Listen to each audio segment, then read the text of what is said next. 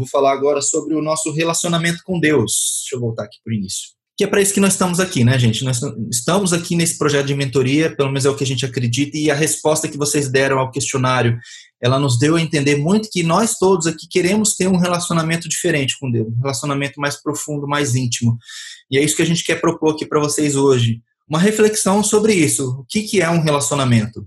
Primeira coisa, tá, que eu quero trazer aqui, um ponto para nós todos refletirmos. Deus sempre quis se relacionar com o homem, sempre, desde o início. Se a gente vai lá em Gênesis 3, 8, é o versículo que fala que Deus, todos os dias, na viração do dia, Deus ia lá visitar o homem no Éden. Deus criou o homem, colocou ele lá no jardim, deu o jardim para o homem cuidar, e Deus todos os dias ia lá. Então, assim, se Deus criou o homem para se relacionar com ele, é porque ele quer esse relacionamento. Isso é uma coisa para a gente poder pensar. Lá em Levítico 16, é quando Deus fala assim para o povo de Israel: Eu escolhi vocês para que vocês fossem o meu povo e eu fosse o seu Deus. Então Deus escolheu um povo. Então por que Deus escolheu? Porque Deus quer se relacionar com esse povo. Deus sempre foi um Deus de relacionamento. Se a gente olha os dez mandamentos, a gente vai ver que são dez regras de relacionamento. Quatro mandamentos são o nosso relacionamento com Deus e seis mandamentos são os nossos relacionamentos entre nós mesmos. Então, tudo que a gente vai ver na Bíblia, se a gente conseguir olhar com essa visão um pouco mais ampla, a gente vai ver que tem a ver com relacionamento.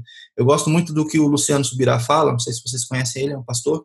Ele fala que a Bíblia é um livro de relacionamento, e eu concordo com ele, porque quando a gente vai estudar a Bíblia, a gente vê como Deus tenta cuidar do nosso relacionamento com ele. E normalmente o problema somos nós. Tá? Normalmente não, sempre o nosso problema somos nós. Né? Mas Deus sempre quis se relacionar, mas em algum momento o pecado nos afastou de Deus. Lá em Isaías 59, 1 e 2, eu vou ler esse texto aqui para vocês, é onde a gente tem isso com muita clareza, muita clareza mesmo. Diz assim, ó: Eis que a mão do Senhor não está encolhida para que não possa salvar, nem surdo o seu ouvido, para que não possa ouvir. Mas as vossas iniquidades ou o vosso pecado fazem separação entre vós e o vosso Deus. Então, assim, o que, que nos afasta de Deus? É o pecado. E isso desde o Éden nos afastou. Quando o homem pecou, naquele momento, Deus precisou, em primeiro lugar, prover uma forma do homem cobrir a sua nudez. A gente entende que isso tem a ver com o sacrifício de Jesus, já era algo profético mas tem a ver também com um momento onde Deus já não poderia mais coabitar com o homem. E naquele momento o homem foi expulso do jardim e Deus, daquele momento em diante, não se revelou mais de forma. Eu não sei como é que era exatamente essa, essa visita que Deus fazia, né? A Bíblia não deixa claro isso, mas Deus não se, não se revelava mais de forma corpórea, ou de forma presencial, ou de forma visível com o homem. Eu não sei como era isso, mas o fato é que o relacionamento que Deus tinha com o homem, ele mudou daquele momento em diante. Porque Deus, como luz, ele não pode se misturar com as trevas. Deus não, não pode se misturar com a impureza do homem. Então, existiu uma separação desde aquele momento e ela vem até hoje, né? Paulo fala que através do primeiro Adão, o pecado entrou no mundo e veio se alastrando desde então. E nós hoje somos é, vítimas, digamos assim, lá do pecado original. A gente sabe que Jesus pagou um preço por nós para a gente poder ter esse relacionamento de novo, e é o que eu vou falar em seguida.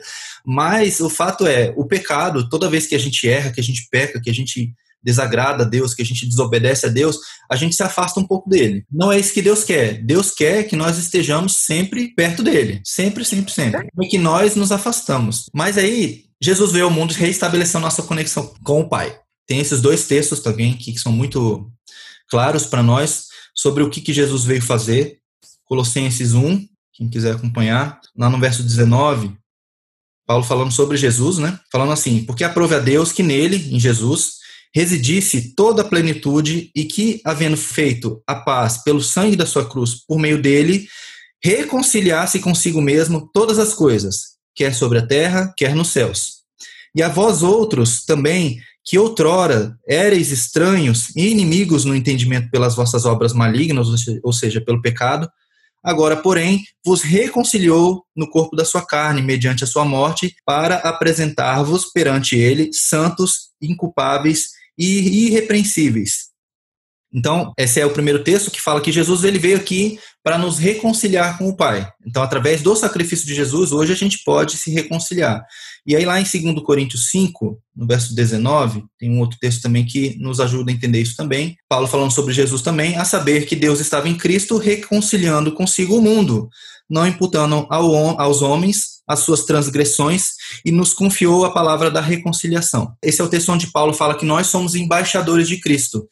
Bem legal essa visão que Paulo traz, porque um embaixador, não sei se vocês entendem o papel de um embaixador. O embaixador são os diplomatas que vão para os outros países. Né? Então, por exemplo, o embaixador do Brasil ele vai para outro país representar os interesses do Brasil naquele outro país. E nós, como embaixadores, nós estamos aqui nesse mundo, nós sabemos que não somos daqui, somos estrangeiros, mas somos embaixadores porque estamos aqui para representar os interesses da nossa pátria celestial.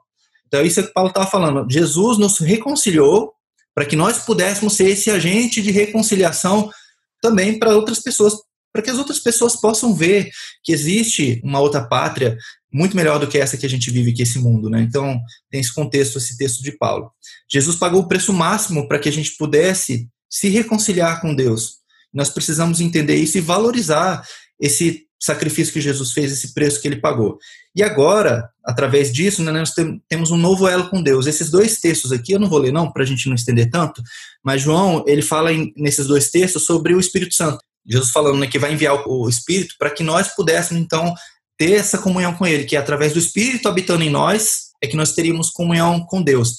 Então, antes, o relacionamento que as pessoas tinham com Deus era uma coisa mais difícil, porque eles precisavam dos intermediários, eu diria assim, porque precisava ter o sumo sacerdote para fazer o sacrifício anual, precisava ter os sacerdotes no templo para fazer os sacrifícios diários. Então, todas as os rituais judaicos, eles precisavam de um intermediário. Isso a gente entende, obviamente, que tinha toda essa simbologia que apontava para Jesus, mas hoje, através do Espírito Santo, a gente já não precisa mais disso. A gente pode ter esse relacionamento com Deus de forma íntima, porque Deus habita dentro de nós. E o ponto é que a gente muitas vezes não se, não se dá conta disso. A gente não se dá conta tanto para o lado bom, que nós podemos ter essa comunhão, e é muito bom a gente ter a comunhão com Deus, mas também pelo lado ruim, porque ao, ao pecarmos, ao desagradarmos a Deus, a gente desagrada o Espírito que está dentro de nós. E a gente precisa ter essa consciência. Mas a oportunidade, o privilégio que a gente tem é, é ímpar. Eu fico imaginando, de vez em quando eu me pego fazendo essas reflexões malucas, sobre como vai ser quando a gente chegar no céu. Aí a gente fica assim, né? Poxa, eu queria conversar com Moisés, sei lá, para ele me contar como é que foi esse negócio de abrir o Mar Vermelho, como é que foram as pragas, ou sei lá, conversar com Davi, como é que foi lutar com Golias, como é que era isso. Eu imagino que na verdade vai ser o contrário. Essas pessoas vão querer falar com a gente para perguntar assim, cara, me diz aí, como é que era ter Deus dentro de você? Como é que era você poder se relacionar com Deus dessa forma íntima? muitas vezes a gente não dá valor a isso. E a gente esquece que a gente tem Deus dentro de nós. E a gente muitas vezes não cuida desse relacionamento. E é por isso que eu estou trazendo esse tema. Então, esse primeiro momento aqui, essa introdução, é para falar sobre isso, sobre essa jornada que Deus fez, esse processo que Deus construiu, para que hoje a gente pudesse ter um relacionamento com Ele, um relacionamento muito diferente daquele que existia no passado. Quando a gente lê o Velho Testamento, a gente vê de forma muito clara como era difícil o povo, de forma geral, se relacionar com Deus existiam as leis, existiam todos os rituais, eles precisavam, precisavam seguir tudo muito à risca. E hoje não, hoje através do sacrifício de Jesus, da graça, a gente tem um acesso a Deus livre em qualquer momento, sem nenhum ritual, sem nenhuma grande formalidade, eu diria assim. E a gente tem que saber valorizar isso. E aí a pergunta para todos nós aqui é: você tem um relacionamento com Deus? Isso é uma pergunta para a gente. Cada um vai fazer a sua reflexão agora. Porque o que é um relacionamento para vocês? A gente faz uma comparação com nossos relacionamentos do dia a dia, quem é casado pode fazer analogia com o seu relacionamento conjugal, ou quem não é casado, mas tem família por perto, como é que é o seu relacionamento com a sua família. E aí, quando você compara esse relacionamento que você está usando agora como referência com o seu relacionamento com Deus, você diria que você tem um relacionamento com Deus? Essa é uma pergunta para nós aqui. Porque um relacionamento ele precisa de algumas coisas para que ele seja de fato um relacionamento. Eu listei algumas coisas aqui para vocês, para a gente poder avaliar e poder pensar, e aí eu gostaria que vocês refletissem também. E a gente pode complementar isso, vocês podem ter outras visões a respeito disso, mas eu trouxe algumas coisas aqui. Ó. O que, que a gente precisa para ter um relacionamento, para a gente cultivar esse relacionamento? Existem várias coisas, né? Como falei, vocês podem ter visões diferentes da que eu tenho aqui, mas eu trouxe algumas coisas que eu acho fundamentais por exemplo, um relacionamento a gente precisa de confiança. Você não consegue se relacionar com uma pessoa que você não confia. Como é que você vai se relacionar com alguém que você acha que pode a qualquer momento virar as costas para você? Não é um relacionamento. Talvez você tenha até é, algum tipo, por exemplo, com o pessoal do trabalho, né? A gente às vezes até se relaciona com as pessoas, mas de forma muito superficial. A gente não confia para essas pessoas alguns segredos, por exemplo. A gente não confia para essas pessoas alguns assuntos, a gente não abre para elas alguns assuntos que são muito específicos, que você só abre para pessoas com quem você tem confiança. E aí lá no Salmo 84, no verso 12, tem um texto sobre isso. Deixa eu abrir aqui para vocês. Ó Senhor dos exércitos, feliz o homem que em ti confia. Então nós temos essa oportunidade, essa felicidade de poder confiar em Deus. E um relacionamento sem confiança para mim não funciona um relacionamento precisa de conhecimento. Como assim? Você precisa conhecer a outra pessoa. Da mesma forma como eu usei como exemplo aqui o, relacionamento conjugal. Você não consegue se casar com uma pessoa que você não conhece. Hoje em dia você não faz isso. Você precisa conhecer a pessoa com quem você vai se casar, porque senão você não se casa. Ou com qualquer outro tipo de relacionamento, na verdade, né, gente? Se a gente fosse relacionar de fato com as pessoas, a gente precisa conhecê-las. E aí tem um texto em Oséias, capítulo 6, no verso 3, que diz assim, ó: conheçamos e prossigamos em conhecer o Senhor. Então, são duas etapas. Primeiro é, temos que conhecer, mas temos que prosseguir em conhecer, ou seja, conhecer mais, mais, mais, mais, mais. Vocês estão iniciando hoje uma jornada, um caminho aqui de conhecimento de Deus. Vocês vão conhecer muito mais a Deus agora. Eu espero, pelo menos, que vocês consigam absorver esse conteúdo que a gente está passando para que vocês conheçam mais a Deus precisa haver um diálogo também. Vocês já conseguem imaginar um relacionamento sem as pessoas conversarem, sem haver diálogo? Eu acho muito, muito improvável que exista qualquer tipo de relacionamento sem diálogo. Mais uma vez, eu vou usar o casamento como exemplo. Eu fico imaginando assim, se eu passar uma semana sem conversar com a minha esposa, muda tudo. Na verdade, eu não posso passar nenhum dia sequer sem conversar com ela. A gente precisa dialogar. E diálogo, como a própria palavra já diz, né, é diálogo, não é monólogo, né? Você tem duas partes interagindo. Você tem uma parte falando, outra respondendo. Em alguns momentos você está ouvindo, em alguns momentos você está falando. E muitas vezes no nosso relacionamento com Deus, a gente só tem uma das partes. A gente só fala, fala, fala, fala. A gente pede, pede, pede, pede, pede. E muitas vezes Deus, eu fico imaginando assim, Deus falando assim, cadê? Agora é minha vez de falar. Eu quero falar também. E muitas vezes a gente não está disposto a ouvir ou a gente não sabe como ouvir Deus. E é por isso que a gente vai falar sobre isso na nossa terceira reunião sobre oração, que é como ouvir a voz de Deus, que é uma, uma coisa fantástica. Quando você aprende a ouvir a voz de Deus, você começa a ter um relacionamento com Ele muito, muito mais profundo, porque começa a ver esse diálogo que muitas vezes falta. E aí, lá em Jeremias 33, verso 3, está escrito assim: Invoca-me. É uma parte do diálogo e te responderei. Então, Deus ele quer responder. Se nós invocarmos o Senhor, se nós perguntarmos algo para Ele, se nós clamarmos por Ele, Deus quer responder. Mas aí, para a gente ouvir a resposta, Deus sempre responde.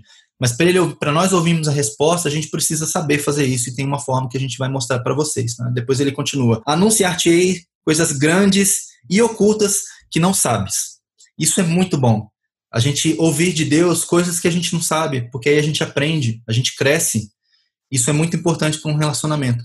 Precisa ter apreciação também, você precisa apreciar a outra parte, porque se você não aprecia a outra parte nesse relacionamento, é, não tem como funcionar. Mais uma vez, se eu não apreciar a minha esposa, se eu não achar ela bonita, se eu não valorizar as coisas que ela faz, também não dá certo, porque vira um relacionamento de uma mão só. E não é assim que tem que ser. Um relacionamento precisa ter essa via de mão dupla. E aí, lá em João 14, 21, tem um outro texto aqui. Vocês vão ver que a gente vai ler muito texto bíblico nas nossas reuniões, tá, gente? Diz assim, ó, aquele que tem os meus mandamentos e os guarda, esse é o que me ama. E aquele que me ama será amado por meu Pai, e eu também o amarei e me manifestarei a ele. Por que, que isso tem a ver com apreciação? Porque se Deus nos deu mandamentos, ele espera que nós guardemos esses mandamentos. Então, o fato de você guardar o que Deus te deu para guardar de certa forma, você está valorizando aquilo que Deus te deu. Então, nós precisamos ter esse entendimento e precisamos praticar isso. Um relacionamento precisa de integridade.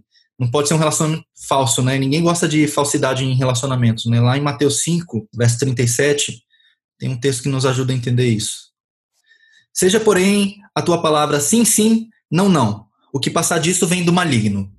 Então nós precisamos ser verdadeiros no nosso relacionamento com Deus também. Assim como a gente tem que ser verdadeiro com as pessoas, que é o que Jesus está falando aqui, não adianta você ficar meio termo, você agradar um e querer agradar outro, no nosso relacionamento com Deus mais ainda. Até porque não tem como a gente mentir para Deus, né, gente? Não adianta a gente orar e dizer algo para Deus que Deus sabe que é mentira.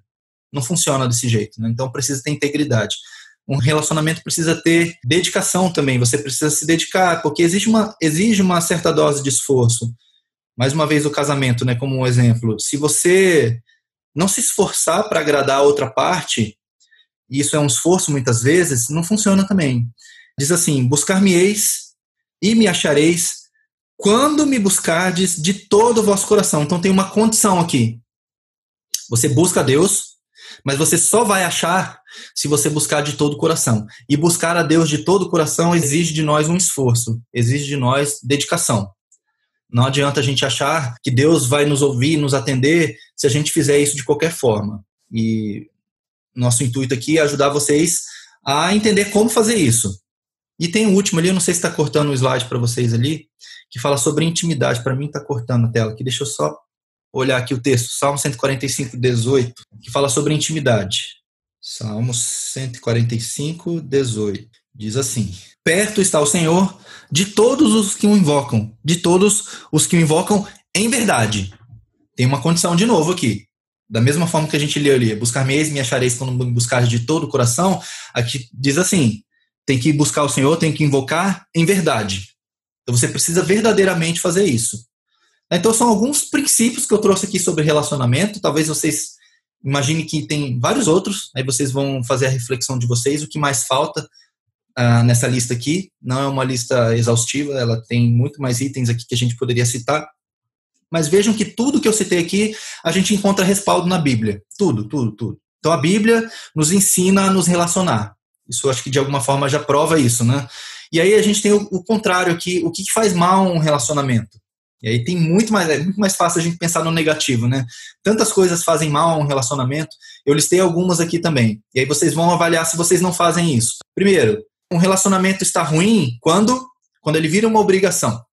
Se você é obrigado a se relacionar com a pessoa, é, isso quer dizer que é um, é um sinal ruim para você. É um sinal de que esse relacionamento não está tão bom quanto ele poderia ser. Se um relacionamento ele só traz para nós interesse pessoal, ou seja, a gente só se relaciona porque recebe algo em troca, isso também é ruim. Porque um relacionamento ele não pode ser interesseiro. Nosso relacionamento com Deus não pode ser interesseiro. Ah, eu vou na igreja quando eu preciso de alguma coisa. Ou eu vou orar quando eu preciso de alguma coisa. Ou vou fazer um jejum quando eu preciso de alguma coisa. Isso é ser interesseiro. E não é assim que o nosso relacionamento com Deus deve ser. Na verdade, o nosso relacionamento com pessoa nenhuma, na verdade. Quando não há novas experiências, quando cai numa rotina.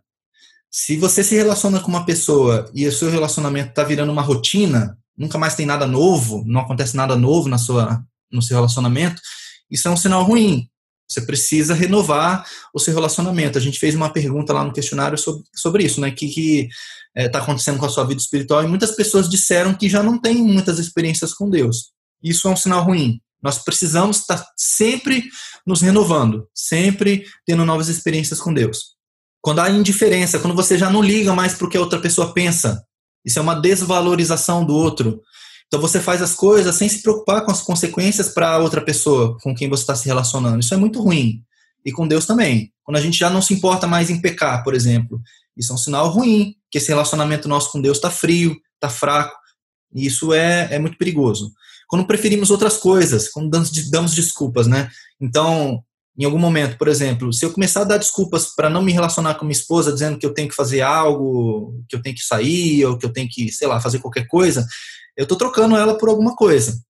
Em alguns momentos isso é necessário, sim, mas se isso vira a situação mais frequente, isso é um sinal de que meu relacionamento com ela está ruim. Da mesma forma, nosso relacionamento com Deus. Se a gente sempre prefere outras coisas ao nosso relacionamento com Deus, seja ir na igreja, ou seja ter um momento de oração, seja ter um momento de adoração, isso é um sinal ruim. Quando não passamos tempo juntos, se você não passa tempo junto com a pessoa com quem você se relaciona, fatalmente o seu relacionamento vai se esfriar. É muito fácil. Se você não dedica tempo para outra pessoa, o seu relacionamento está fadado aí para o fracasso. E com Deus não é diferente. Como não, quando não valorizamos o que o outro valoriza. Então, se a minha esposa gosta de determinada coisa e eu não valorizar essa coisa que ela gosta, isso pode ser um problema. Porque ao não valorizar essa coisa que ela valoriza, eu estou desvalorizando ela mesmo.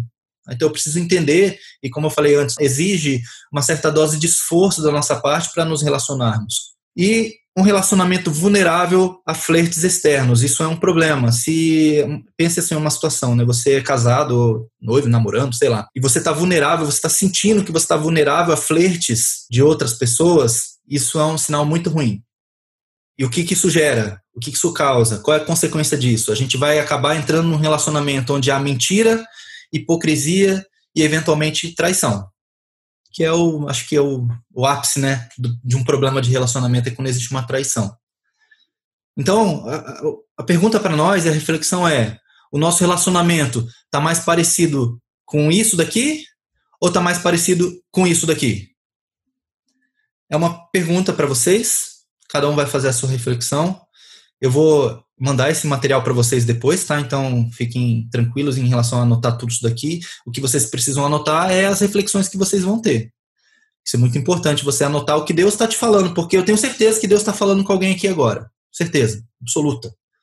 E vocês todos, e eu inclusive, estou fazendo a minha reflexão sobre como está o meu relacionamento. Isso é muito importante para a gente pensar. E agora, eu vou passar um vídeo aqui falando sobre casamento. Casamento, eu, eu dei vários exemplos sobre casamento, porque dos tipos de relacionamento, para mim, pelo menos, é o mais profundo, é o mais íntimo, é o mais forte. Tanto é que Deus ele usa o casamento como símbolo da nossa união como igreja com Jesus. Então, para mim é o mais forte e eu imagino que para Deus também é, né? Porque a palavra fala lá em Gênesis 3 mesmo, ou 2, Gênesis 2, na verdade. Finalzinho do capítulo 2 de Gênesis. Quando Deus cria Eva, aí ele fala, né, que serão uma só carne. Então é aquela coisa assim, não dá para separar mais. Esse é o relacionamento mais forte que tem. Então por isso que eu trouxe um exemplo sobre casamento. Esse vídeo é muito bom, gente. Vamos lá, presta atenção no vídeo. Emma, these past seven months have been incredible. And I mean, honestly, when I saw you seven mm-hmm. months ago, I knew. I knew from that moment that I wanted to spend the rest of my life with you. You're kind, beautiful, smart. I, I can't picture a more perfect woman. So, Emma Louie Thompson, will you marry me? Yes, yes, yes, yes, yes. yes. I have to see other guys on the side, but yes. Wait, what? Uh, what are the guys? What, what, are you talking about? I'm the perfect woman. Just like you said, I'm going to have gourmet meals for us every single night. Our house is going to be perfect. Oh, it's going to be amazing, babe. And I mean, you're not really expecting to be a one man kind of woman anyway. Uh, no, that's actually like a, a big part of marriage. Like you and me together. Yeah, but I can't give up every guy. I mean, that's asking a little much, don't you think? a, a little a little.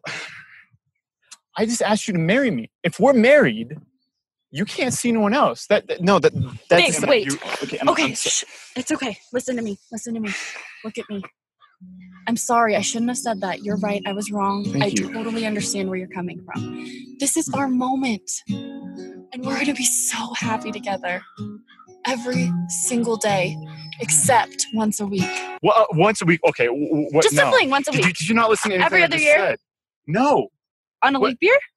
No. Okay. Okay. Emma, I, I, I can't. I, I, can't. Once a week on a leap year, and you're gonna freak out? Emma, we're, we're done. What? Babe, you were just asking me to marry you. Are you kidding me? Seriously? Really?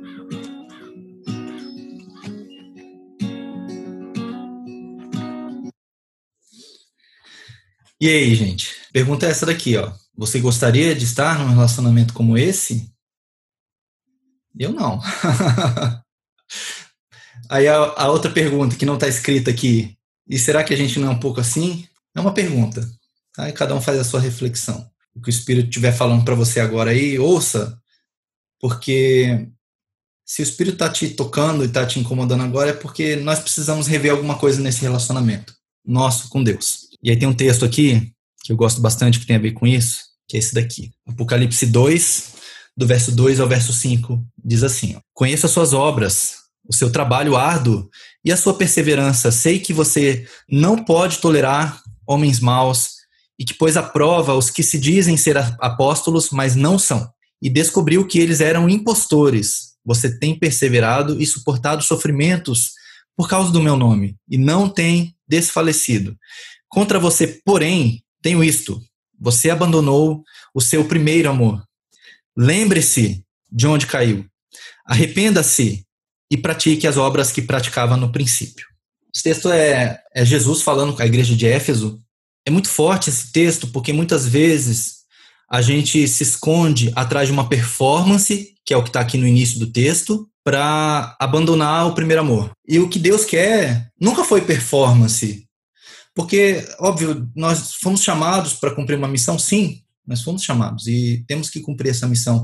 Mas a nossa performance não pode substituir o nosso amor a Deus, porque senão se torna algo para nós nos gabarmos, para nós nos orgulharmos.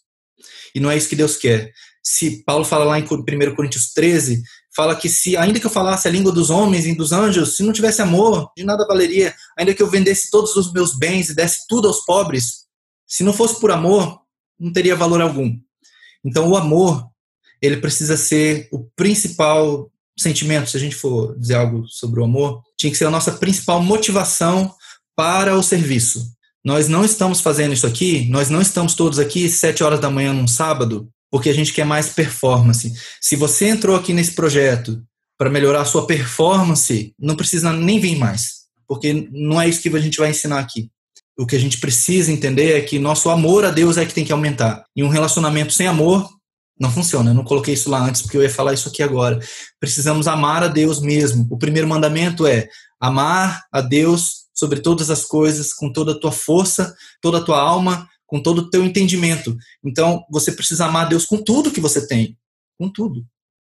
E isso é o, assim, o principal de um relacionamento. E quando a gente fala com Deus, não pode ser diferente. E aí o vídeo que a gente acabou de assistir mostra que existe um amor ali, mas é, é um amor falso. Porque se a gente ama a Deus cinco dias por semana e dois dias por semana, não, não é amor. Imagina você casado com uma pessoa que está autorizado a a te trair duas vezes por semana. Não tem, não tem como funcionar isso, gente. A gente até sei que existe isso aí, mas isso é uma distorção da realidade do casamento, da verdade que existe por trás do casamento, da instituição do casamento. Não é assim que funciona. Ah, uma vez a, cada ano da Olimpíada. Acho engraçado. Isso não, não funciona, gente. Ou a gente ama Deus sobre todas as coisas mesmo, ou então nem adianta. Não adianta, porque aí é, é falso. Tem outro texto aqui, ó, falando naquele episódio sobre Marta e Maria. Jesus tinha ido para casa delas e Marta estava assim, né? Marta agitava-se de um lado para o outro, ocupada em muitos serviços. Então se aproximou de Jesus e disse: Senhor, não te importas que minha irmã tenha deixado que eu fique a servir sozinha? Ordena-lhe, pois, que venha ajudar-me. E respondeu-lhe o Senhor: Marta, Marta, andas inquieta e te preocupas com muitas coisas. Entretanto, pouco é necessário, ou mesmo uma só coisa. Maria, pois, escolheu a boa parte e esta não lhe será tirada. E aí a pergunta para nós é: será que estamos escolhendo a boa parte? Não que servir fosse errado. Não, não era errado. Eu imagino se Jesus viesse na minha casa hoje. Jesus aparece aqui, vim jantar.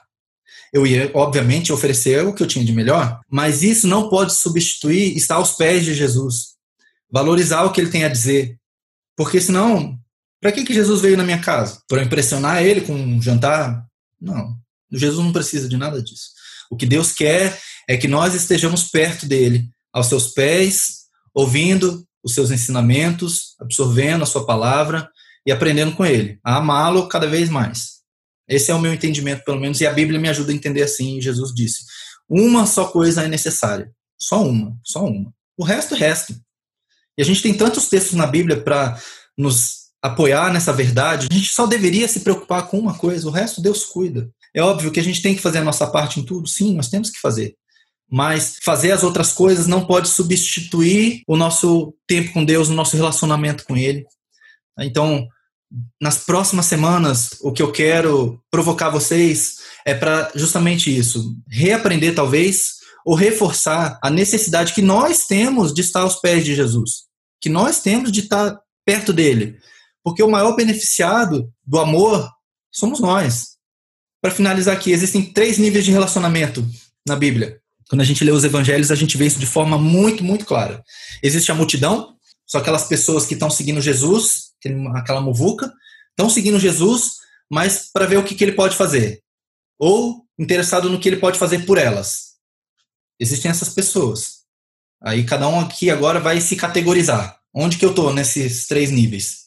Eu sou uma parte da multidão, estou no meio da muvuca ali, olhando de longe, vendo barulho, vendo movimento, ou eu sou um seguidor? Quem que é um seguidor? É uma pessoa que ainda tem um relacionamento superficial. Ele vai até um nível onde seja necessário um envolvimento maior.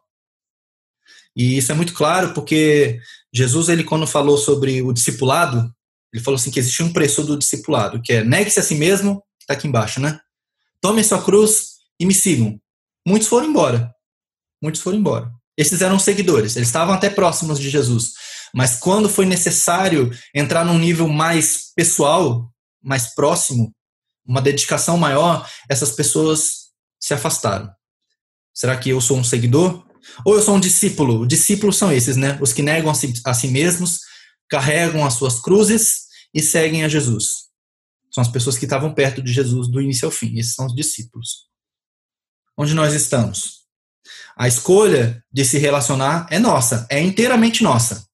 Deus não nos obriga a nos relacionar, nunca. Deus vai nos obrigar a entrar nesse relacionamento, mas Deus quer que nós nos relacionemos com Ele.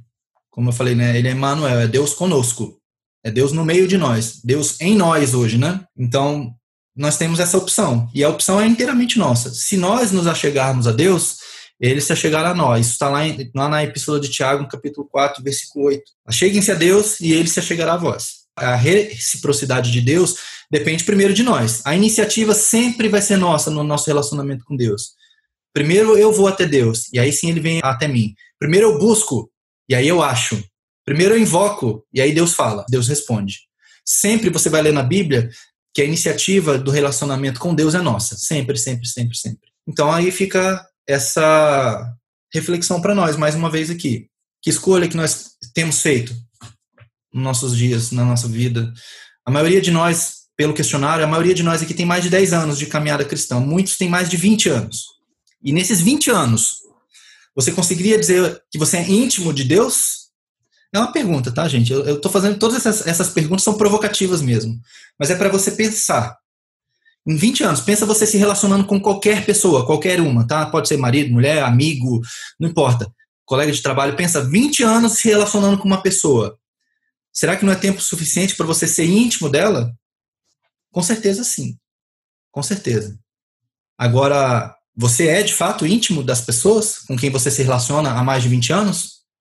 Talvez não. E aí, quando a gente fala do nosso relacionamento com outras pessoas, muitas vezes o problema da falta de intimidade não é necessariamente nosso, é outra pessoa que não não se abriu para que a gente se relacionasse com ela. Mas no relacionamento com Deus não tem isso. No relacionamento com Deus, o único culpado, digamos assim, por termos um relacionamento superficial ou não termos, termos um relacionamento com Deus somos nós. Porque Deus sempre estará à disposição. Sempre, sempre, sempre. Sempre. Então a pergunta, mais uma vez, é essa. Depois de 20 anos caminhando, sendo um cristão, indo na igreja, sei lá, pense aí na, na vida de vocês aí, na caminhada de vocês. Somos íntimos de Deus? Eu confesso para vocês que eu, eu tenho mais de 20 anos também de caminhada e eu demorei muito para chegar nesse estágio de intimidade. E eu ainda acho que tem muito para caminhar, muito, muito mesmo. Mas eu já não estou mais onde eu estava. Graças a Deus. Graças a Deus. Aprendi muita coisa nesses últimos anos. O processo de mentoria para mim foi fundamental para me aproximar mais ainda de Deus. O pessoal que, que participou das primeiras reuniões aí, eles me viram passando vexame aqui na câmera, ao vivo, várias vezes, chorando. Porque é um momento novo, depois que você aprende, como, como você se aproxima de Deus, é tão diferente, gente, é, é muito diferente. Eu não sei nem como descrever direito. Eu vou encerrar aqui agora para abrir para os outros falarem, mas sempre, todas as nossas reuniões terminam com e agora? Que é o que a gente vai pensar a respeito. Tá? O mentor vai ajudar vocês nessa reflexão, mas essa semana, essa reflexão é inteiramente de vocês. Vocês podem até tentar compartilhar, vocês podem compartilhar com quem vocês quiserem a reflexão, mas é preciso que vocês parem para pensar. Se vocês não pararem para pensar sobre o que a gente está propondo aqui, o efeito do projeto, do processo de mentoria, ele vai ser muito pequeno na vida de vocês. Agora, se vocês refletirem mesmo, se vocês pararem, analisarem, Se vocês se reposicionarem, vocês vão ver a diferença que vai fazer na vida espiritual de vocês. Então, temos quatro pontos aqui. Primeiro é, decida se relacionar no nível que você acha que é o adequado. Você quer ser só um, um mais um na multidão? Ok, é a escolha sua. Mas aí você tem os benefícios de quem está na multidão, que é ficar vendo Jesus de longe. Você vai até ver o que ele vai fazer, mas ele não vai fazer na sua vida. Você pode ser um seguidor, você vai ver mais de perto Deus fazendo as coisas, mas você nunca vai ter intimidade com Deus. Porque os discípulos, se você pega os 12 apóstolos lá, os, os principais discípulos de Jesus ali, eles viram coisas que mais ninguém viu. Eles ouviram Jesus falar coisas que mais ninguém ouviu. Mas por quê? Porque eles estavam próximos de Jesus, eles eram íntimos de Jesus. Eles dormiam e acordavam com Jesus, eles caminhavam com Jesus, eles comiam com Jesus. Então, é esse nível de intimidade que eu estou buscando e que eu encorajo vocês a buscarem. Reflita sobre o preço, Jesus falou, né? Sobre o preço, eu mencionei agora, né? O preço do discipulado. Negue-se a si mesmo, tome a sua cruz e me siga. Esse é o preço. Em alguns momentos, como eu falei anteriormente, nesse relacionamento mais profundo vai, vai exigir de vocês um esforço. Vai exigir de vocês orar. Vai exigir de vocês orar e fazer jejum.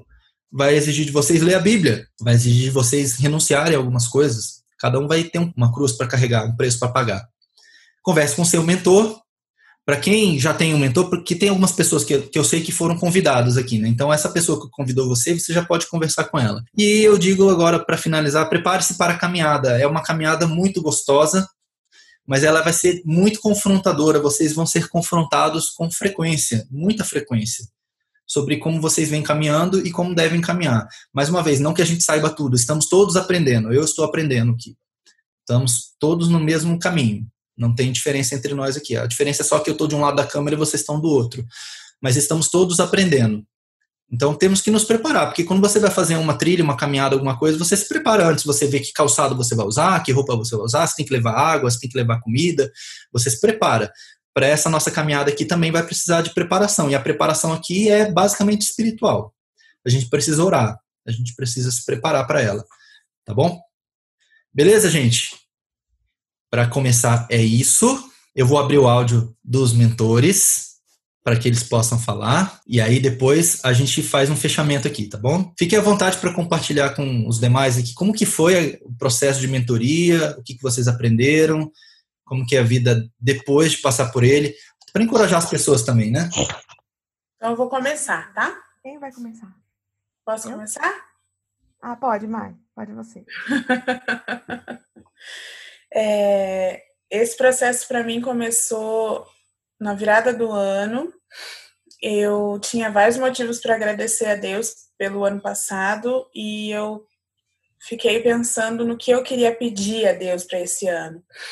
E eu coloquei isso diante de Deus que eu queria ter mais intimidade com ele, que eu queria que eu queria mais de Deus, mas eu não sabia como. Eu estava muito perdida, realmente não sabia como, o que, que eu precisava fazer para ter mais de Deus, né? Tava bem como como Marta lá, inquieta, fadigada, preocupada com muitas coisas daqui dessa terra, dessa vida. E e comecei a orar e aí dois dias depois recebi o convite para participar da mentoria e foi uma transformação na minha vida. Agora sim eu posso dizer que eu tenho um elo com Deus. Eu já caminhava há 15 anos, é, já tive outros momentos, sim, de intimidade com Deus, mas uma montanha russa, assim, né? Altos, baixos, altos, baixos, e realmente é, lembrar da onde, da onde eu caí, da onde é, eu já, de lugares onde eu já estive em relação a minha vida espiritual foi, foi grandioso. E sim, eu fui muito confrontada em vários momentos.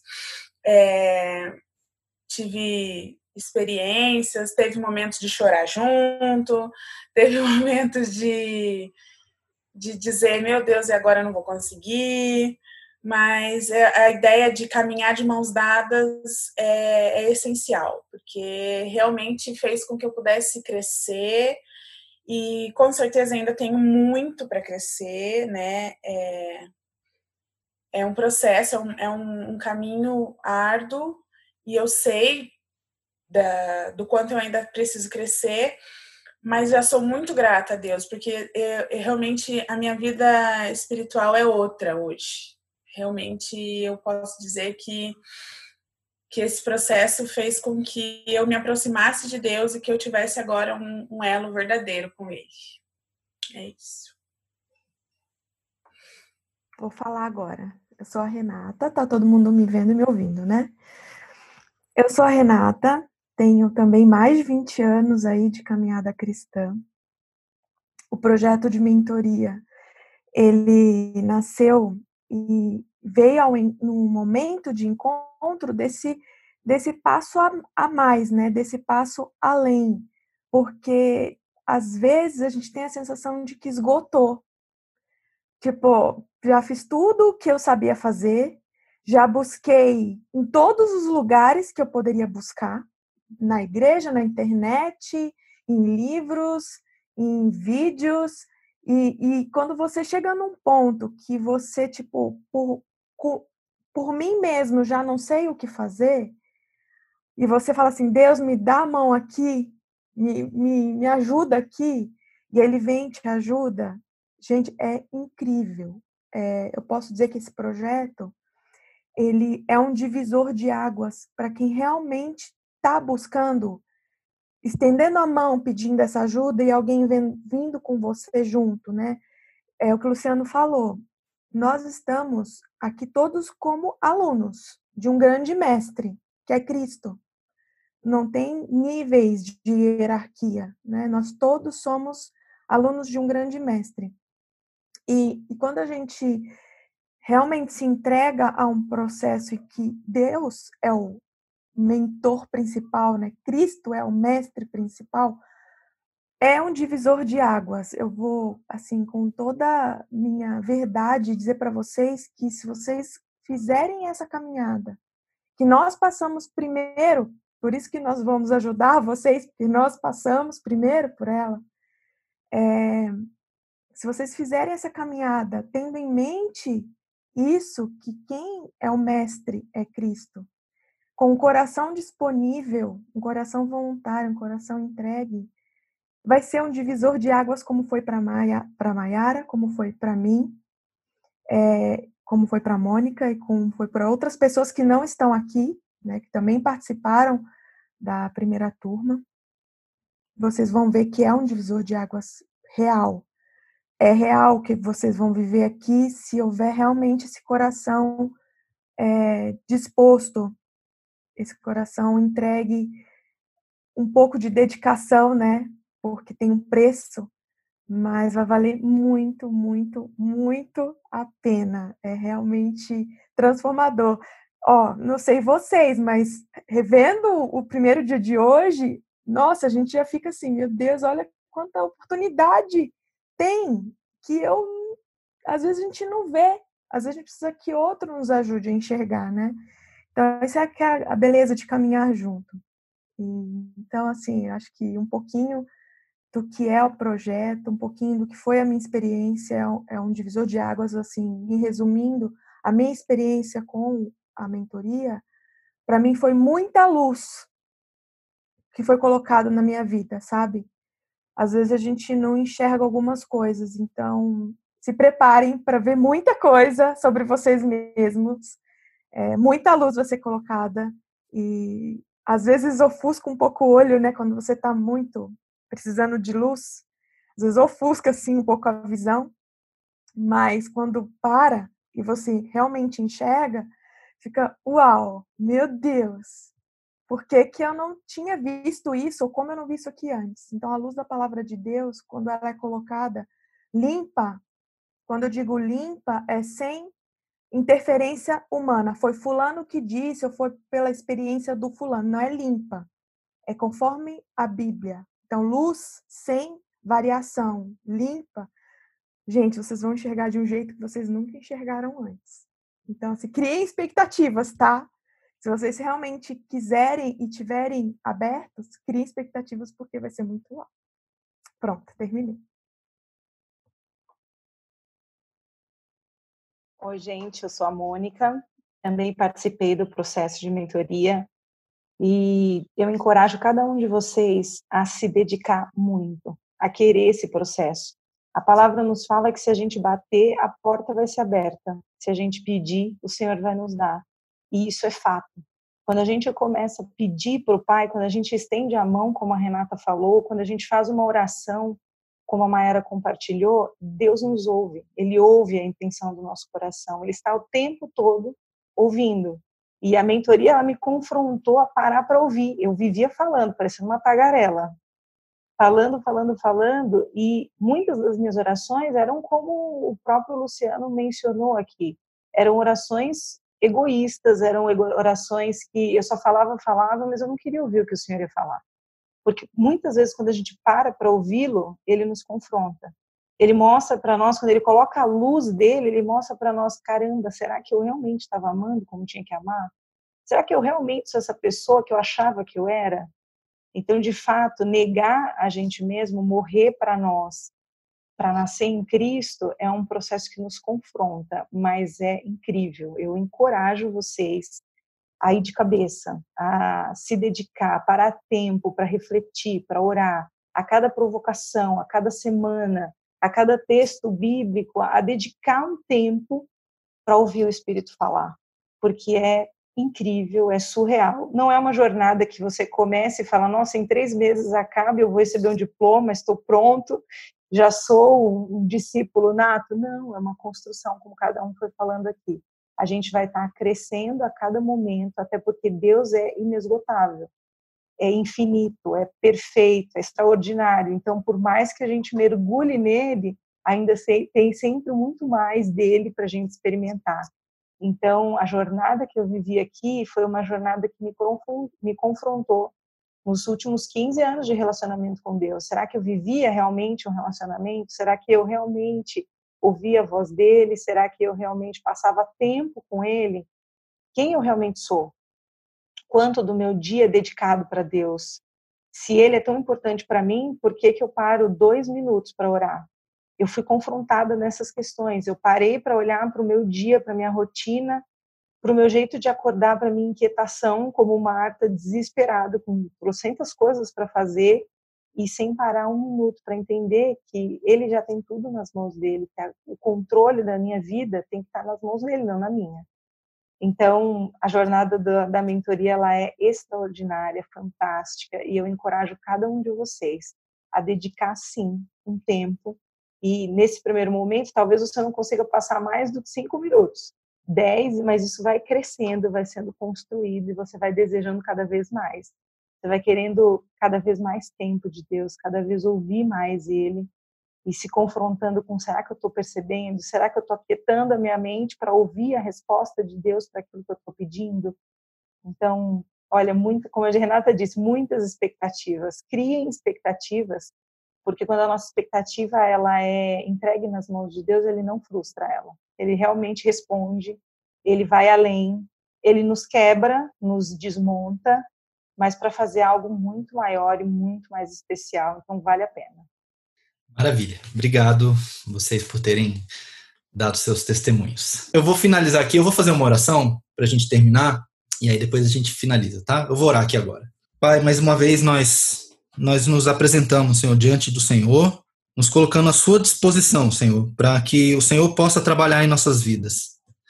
Temos, cada um de nós, Senhor, nossas dificuldades, as nossas restrições, os nossos impedimentos pessoais, mas sabemos que o Senhor pode trabalhar em nossas vidas, por isso nós nos colocamos agora dispostos a ouvir a tua voz, disposto, Senhor, a passar por esse processo que muitas vezes é doloroso, muitas vezes o vaso precisa ser quebrado para ele ser refeito, mas nós cremos que o Senhor tem um interesse em nos aperfeiçoar para esse relacionamento contigo, e é isso que nós te pedimos, Senhor, que o Senhor nos transforme, para que a cada semana, Senhor, cada vez que passarmos por um assunto, o Senhor possa trabalhar um pouco mais nas nossas vidas e possa nos moldar para que sejamos todos vasos de honra nas tuas mãos, para que sejamos luz nessa terra, sal, para que possamos influenciar as pessoas, para trazer elas, Senhor, para o teu reino, para direcionar, para guiar as pessoas que hoje estão perdidas. Nós te pedimos isso, Senhor. Faça isso, Senhor, para a tua própria glória, para a tua própria honra. Nos usa com poder nas tuas mãos. Nós te pedimos a tua bênção e que o Senhor cuide, Senhor, da, da necessidade particular de cada um dos meus irmãos que estão aqui agora, para que todos saiam, Senhor, desse processo fortalecidos e aperfeiçoados para o serviço da tua obra.